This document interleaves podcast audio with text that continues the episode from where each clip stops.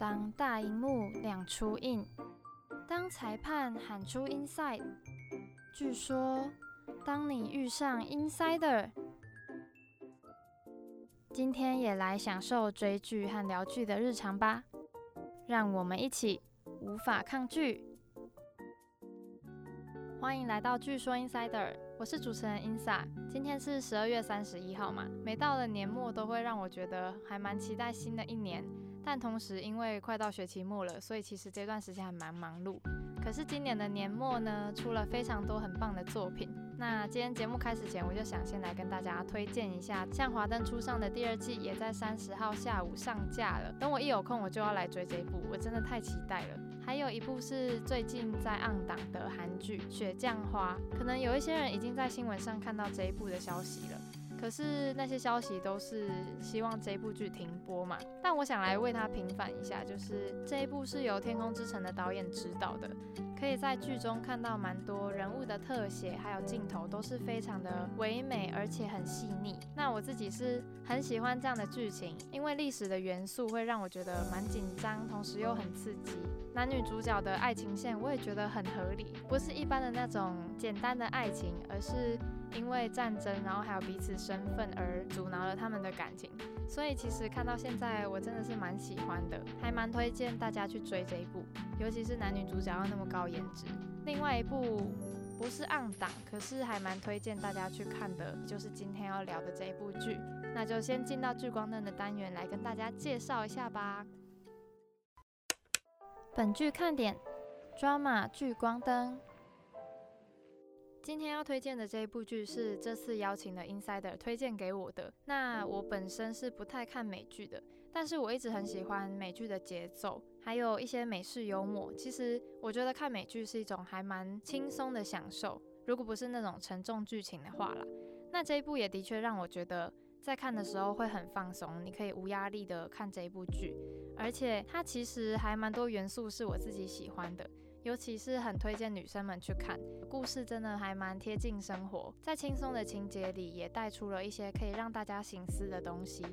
那这一部剧就是《狂放时尚圈》，英文是《The Bold Type》。虽然因为时间的关系，目前我只追了一季。可是我很期待再把二三四季看完。那这部影集讲述的是以三位女主角为主展开的生活故事。她们同时在 Scarlet 这间时尚杂志品牌工作，而这间公司是很特别的。他求新求变，对于各类型文章议题都很鼓励编辑们去撰写，其中也还蛮多对于女性议题的探讨，可是又不会到很说教的方式，反而是用情节去推动大家的好奇心，了解主角背后发生了什么故事。而这三位主角分别是 Jane、Kate 还有 Sutton，正因为他们都在同一家公司工作。但是又属于不同部门，而且他们的个性和思想都天差地远，所以三位主角激荡出来的火花其实很精彩。有一个比较可爱的地方是，他们都会约在公司内的一个秘密基地，就是 Fashion Closet，一个衣柜里面分享自己的人生烦恼，然后都在里面讲秘密，就是还蛮符合女生会有的小举动，我就觉得蛮日常的。而他们三个分别是时尚助理、采访编辑跟社群主任，所以我们可以在剧中看到他们以不同职位的角度去交流自己的事情，就会让大家觉得题材其实还蛮丰富多元的。三个主角经历的挫折其实也都不会很夸大，而是蛮真实的。可是，在他们背后又同时有一个很有智慧的女强人主管，她叫做 Jacqueline，她还蛮了解年轻人会在职场遇到的各种事情。可是他都会让他的员工先自己摸索，即使受伤之后，也是让他们学会成长后才给予鼓励。那刚刚讲到这个杂志社，他讲了蛮多女性的议题，可能有些人会听到这些而觉得有点退缩，但我觉得生活中去思考这些议题也是一个很棒的激荡方式。而关于剧中所讲述的议题，我觉得留到我们后面的聊天室来让大家听听 Insider 跟我们分享的一些事情，我已经迫不及待了。我们就先进入到下一个单元吧。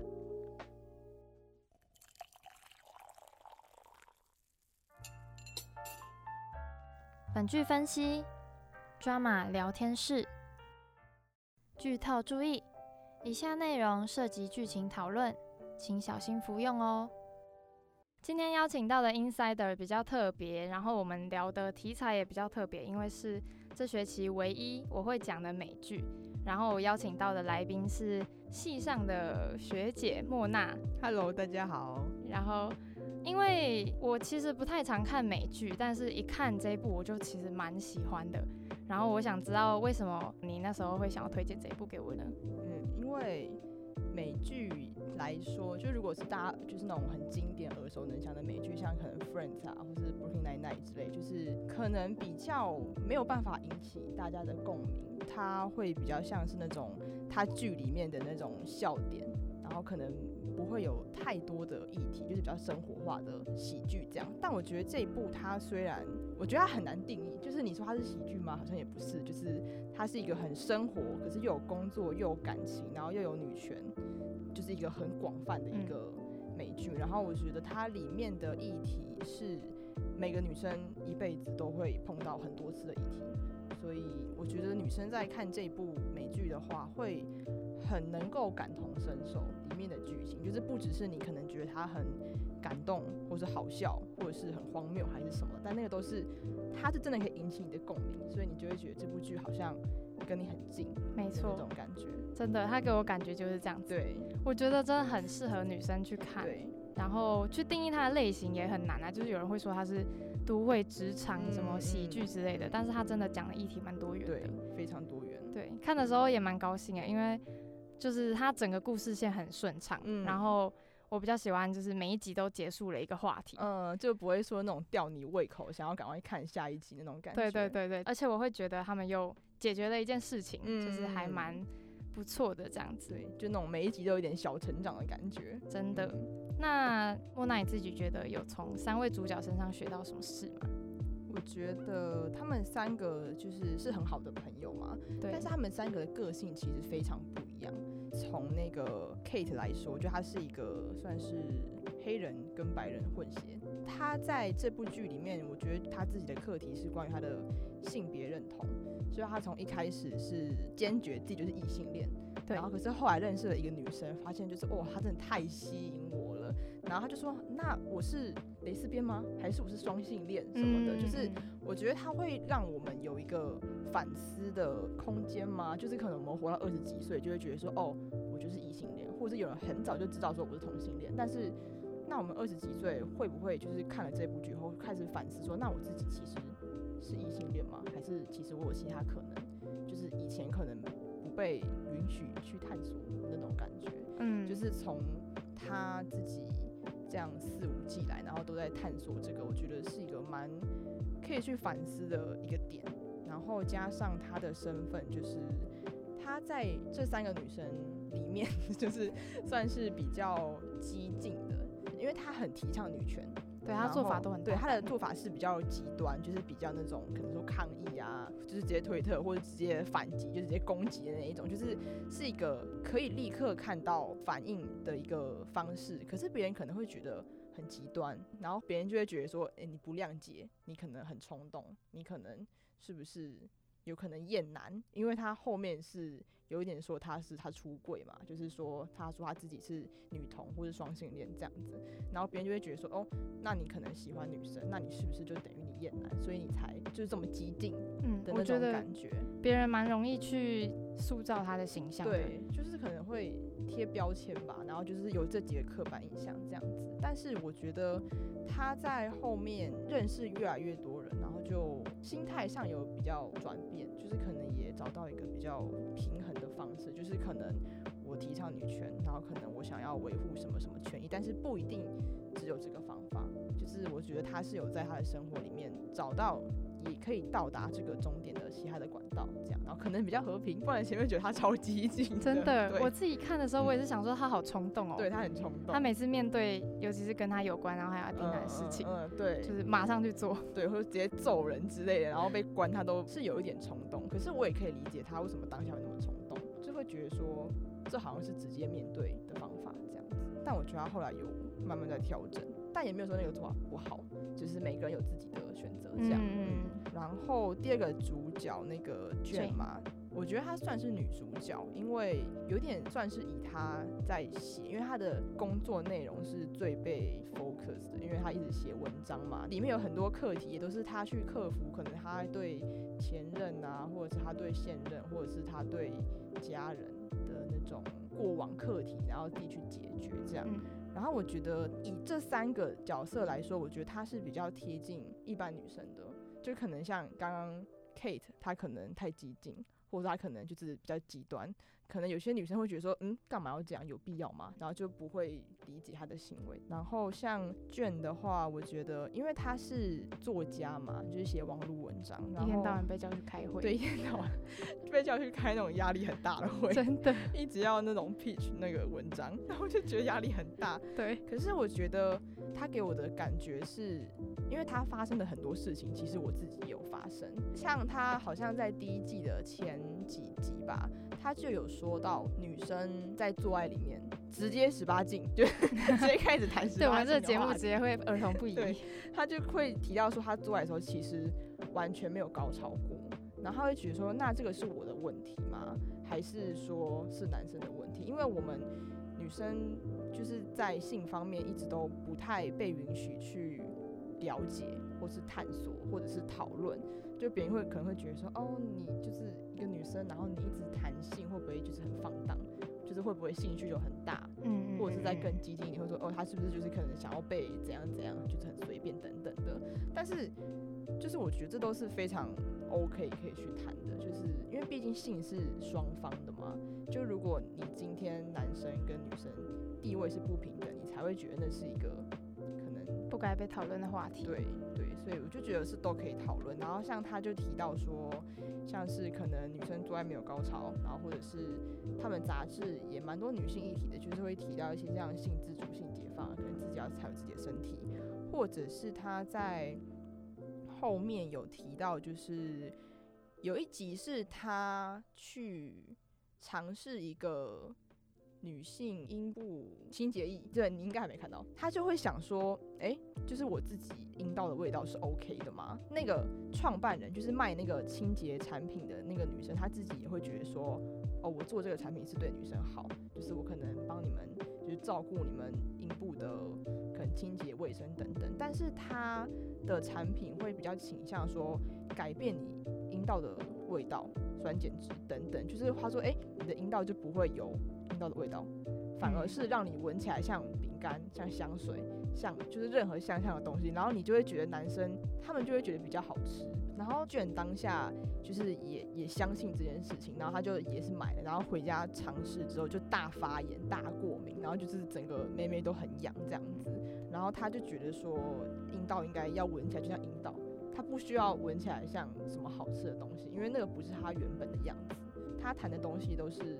我们女生可能以后会去担心，会去想的，但是我们又不太敢把这种事情问朋友。对，就说哎，你阴道味道是 OK 的吗？可是我们也不知道什么叫 OK 啊，就是我们不会去跟别人讨论，所以我们就会不会知道说我这样是不是正常，或者是别人是不是就是可能网络上那种媒体塑造的，就是那种 model 什么，他们可能身材就很好，然后我们就觉得说是不是要像那样才是一个好看的女生，好看的女生，吸引吸引人的女生等等，但是我们就是。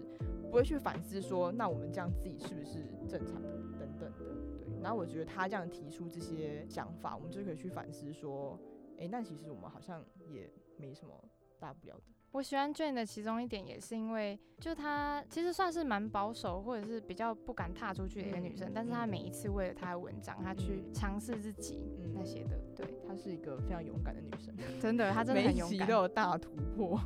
然后那个第三个女主角是沙的嘛，她的部分琢磨的我觉得就比较少，主要会放在她跟 Richard 的感情，然后还有他自己事业的发展这样，因为他一开始不是那个 Lauren 的助理嘛，对，超忙，对，超忙，然后要一直去买 Green Juice，然后没错，对，要接电话，然后还要买那个，对，还要买 Juice，然后后来他可能为了现实。可能赚钱层面，所以他想要去尝试广告业，就是赚比较多。可是他其实没有兴趣，但是他可以做。可是他内心就是一直有个 fashion 的梦。他后来就真的去走 fashion 的行业，然后但是赚的比较少。嗯，三位角色的话，我觉得大概是这样。沙顿的好少，对，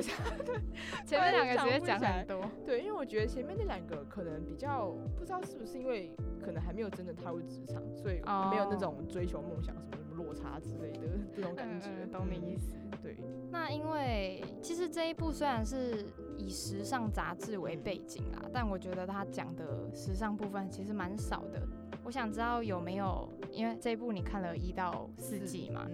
这里面探讨议题非常非常的多，你有没有自己蛮印象深刻的一个呢？他在第一季的时候有一集是 Kate 他在尝试那个 VR，就那个实境的，然后他让很多女生去尝试，就是可能先找几个来试试看这样，然后就有女生吐了。然后后来才发现说，哦，原来 VR 对正好来月经的女生会不太友善，就是可能 VR 在开发的时候没有想到这一点，大家可能男生用了也不会有这个发现，然后就他们用了才发现说，哎，哇，原来 VR 没有考虑到这一点，然后他那时候就有发，我忘记他怎么表达，反正他就是说，哎，VR 你们没有关注到女生的权益哦，态度好像还算好。还算 OK，我觉得是蛮小的。对，可是就会有很多人就很反弹，说大家用 VR 都没事啊，为什么你就意见那么多？然后可能加上 Kate 他自己的身份又是比较激进的，所以他又很容易成为把柄。然后他后来就很被针对，就是在那个推特上面是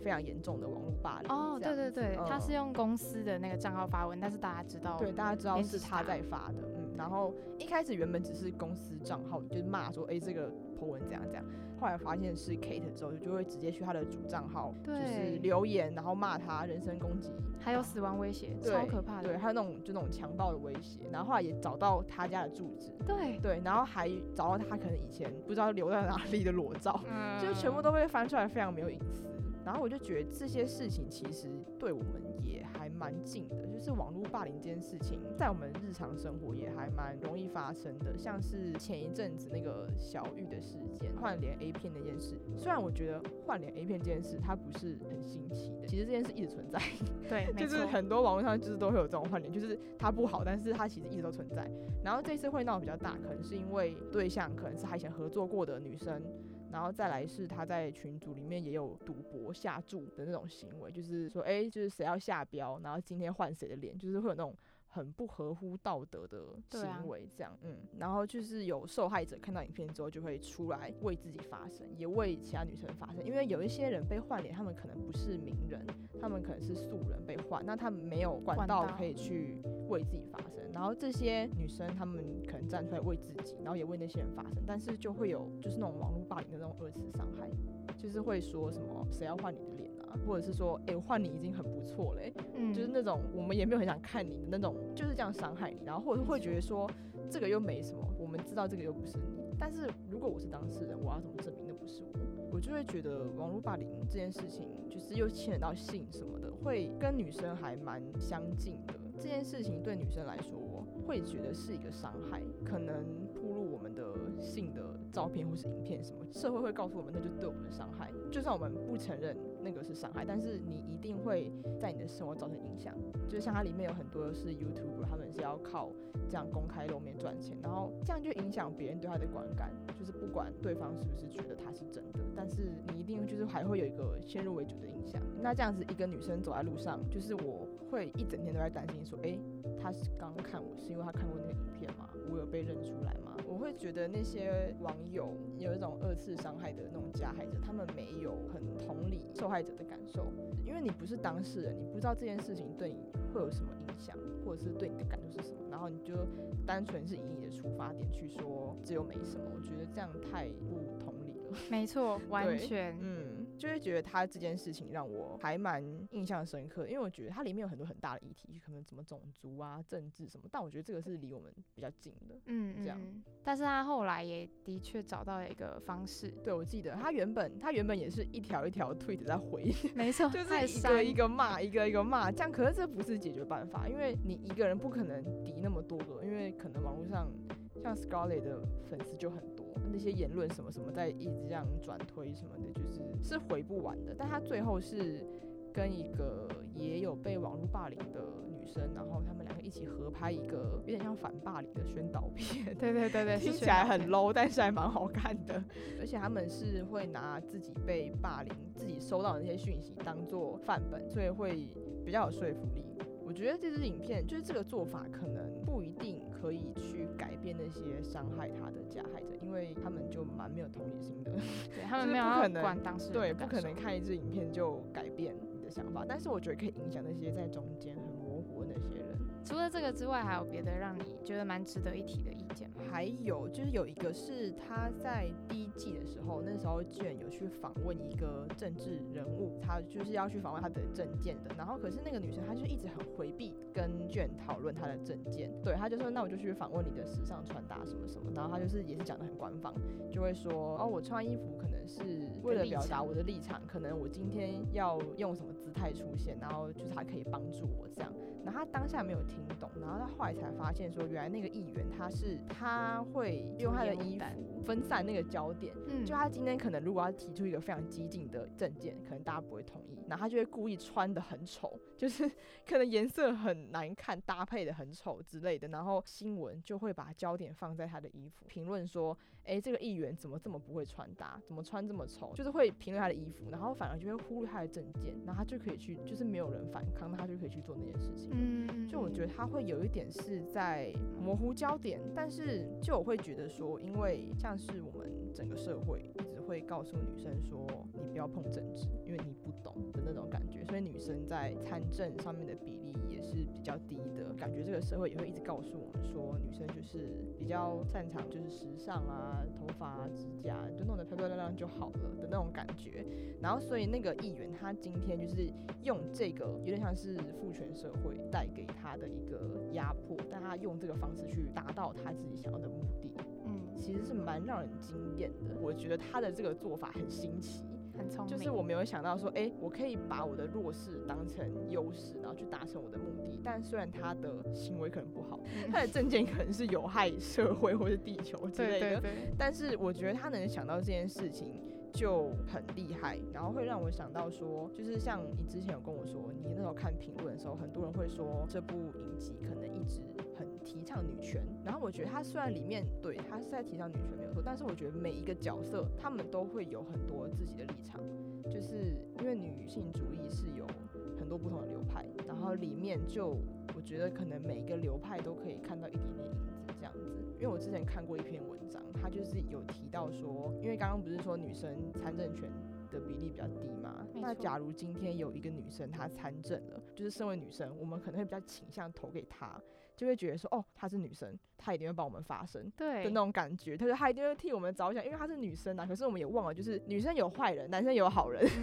就是懂你意思。人就是有好坏不分性别的那种感觉。然后像刚刚这个例子，他就是第一个印象就是会想说。女生一定会站我们这边，但其实不一定。就是以刚刚那个例子来说，会让我想到这件事情。因为像之前那个川普跟希拉里在选的时候，就是有很多女性主义者，他们就出来说不可以推川普，川普他就是性骚扰，然后又丑女，然后厌女，怎样怎样的，反正就是贬低女生、物化女性什么什么，不可以投给他这样。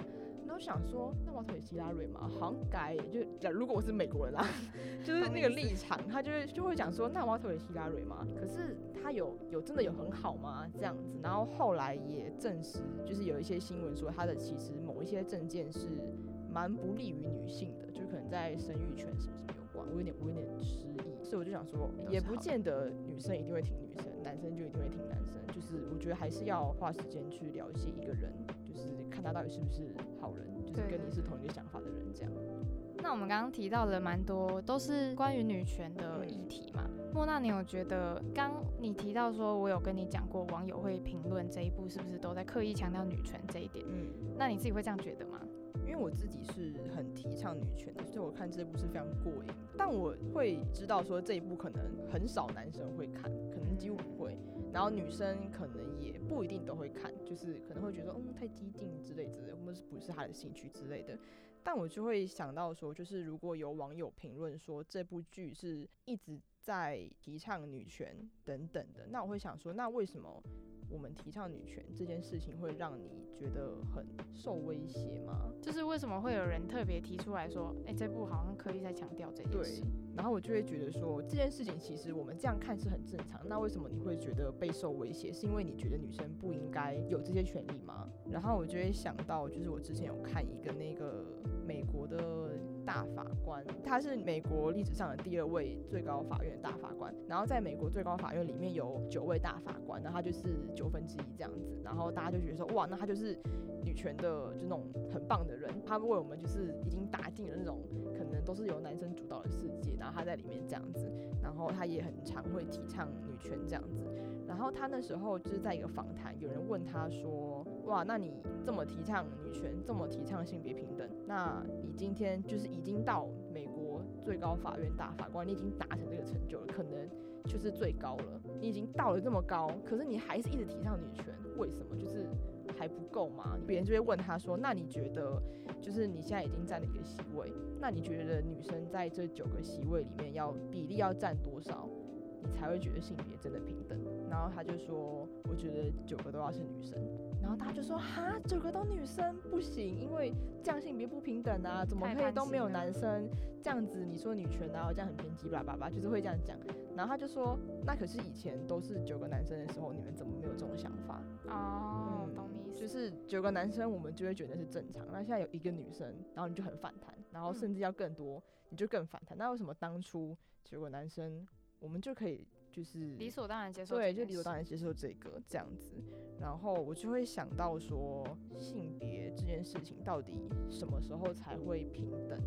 就是我会觉得说，当一个社会如果不会再特别去强调性别什么时候平等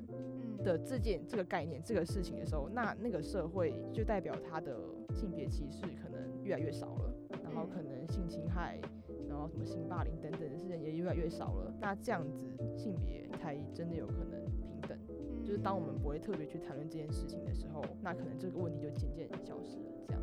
可能很多人会没有办法理解吧。就是身边有一些人可能会有他们很坚持的议题啊，可能像是什么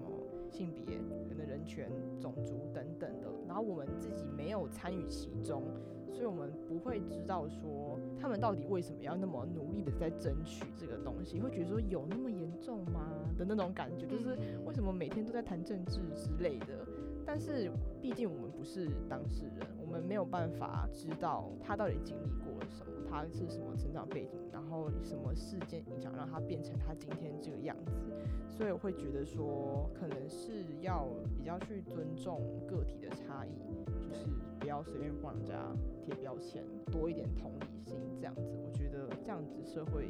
有可能会越来越好。其实我觉得你刚刚讲的那些也是生活一部分。对，就你没有遇到的时候，你会觉得好像不是你自己的事情，你会去帮助那些人，但你可能没有很能感同身受，就是在那一个人的立场去想。就这一部，其实他讲的东西都很生活，虽然他用比较可能轻松一点的方式去提到那些议题，但我觉得会让大家有蛮多反思啊。很感谢莫娜推荐这一部给我，希望大家可以去，就是有空可以看一下这样。对我现在才看完第一季而已，我真的迫不及待要继续追。嗯，对，而且他会播出第五季，对不对？对，第五季就是结局了，然后美国已经播，但是 Netflix 还没有上，这样。会期待吗？当然，当然，最后一集就悬在那边，这样想知道结果。希望在在最后一季会大爆哭。对，一定会，一定会。然后非常感谢莫娜今天来跟我们分享这一部剧，也谢谢你邀请我来，这样。不会，拜拜，拜拜。其实这一次会邀请莫娜来分享这一集，不只是因为她是我直属学姐，然后我很喜欢听她讲话而已，也是因为她平常会在自己的 IG 上分享一些议题。但同时又不是很说教的方式，希望今天的分享有给大家一些帮助。而我们两个也是强力推荐《狂放时尚圈》这一部影集。那在今天节目的尾声，就祝大家新年快乐！希望大家在新的一年都能对自己有所收获。我们就下次见喽，拜拜。